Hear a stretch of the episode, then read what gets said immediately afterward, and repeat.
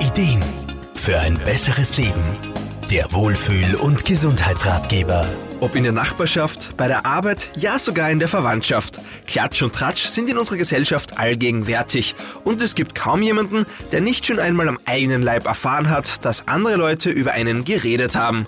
Aber Tratsch muss nicht zwangsläufig schlecht sein. Lebens- und Sozialberaterin Irma Frumann. Eine gewisse Art von Tratsch und Klatsch soll sogar für die Entwicklung der Spezies Mensch überlebenswichtig gewesen sein. Der Anthropologe Robin Dunbar schreibt in seinem Buch, dass sie einen wichtigen Zweck erfüllt haben.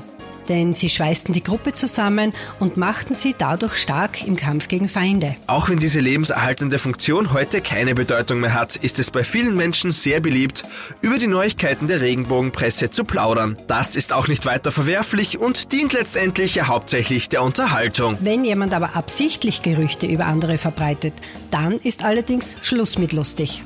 Vor allem der Arbeitsplatz bietet eine Vielzahl an Gelegenheiten, um die Gerüchteküche anzuheizen. Über jemanden Geschichten zu verbreiten, kann dem Ansehen der Person, über die man redet, aber erheblich schaden. Fakt ist, es gab, gibt und wird immer Menschen geben, die sich den Mund über andere zerreißen.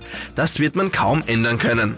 Allerdings kann man sich immer frei entscheiden, ob man mitmacht oder diesen Kreis neutral und sachlich unterbricht. Irma Frummann? Da sich solche Gespräche meistens schwer stoppen lassen, ist es wirksamer, wenn man zum Beispiel ein beliebiges Wort des Gesagten in einen anderen Kontext stellt und so das Gespräch damit auf ein anderes Thema lenkt.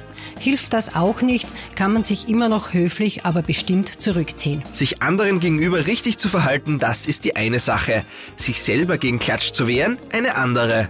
Hat man das Gefühl, es handelt sich um eine Lappalie, lohnt es sich oft schlichtweg nicht, sich aufzuregen. Nach dem Motto, der Tratsch von heute kann morgen bereits uninteressant sein. Hat man aber das Gefühl, es könnte einem schaden, dann sollte man sich schon dementsprechend wehren. Wenn möglich, obwohl meistens nicht einfach, den Urheber des Gerüchts herausfinden. Was auch helfen kann, zumindest die Tatsachen richtigstellen. Oft kann man mit gezielter Information den Gerüchten schon mal den Nährboden entziehen. Geht's aber schon in Richtung Mobbing, dann kann es schon notwendig sein, andere Schritte zu unternehmen. Klatsch und Tratsch wird es immer geben und man kann ihm auch nicht immer ausweichen. Wichtig ist, dass man dabei unterscheidet zwischen einem harmlosen, eher dem Miteinander förderlichen Ratschen und der schädlichen Form des Klatsches, der anderen wirklich schaden kann. Eine Hilfe, diese Grenze zu erkennen, ist, indem man sich einfach die Frage stellt, würde man diese Dinge der betreffenden Person auch ins Gesicht sagen? Markus Kropatsch, Serviceredaktion. Der Wohlfühl- und Gesundheitsratgeber. Jede Woche neu.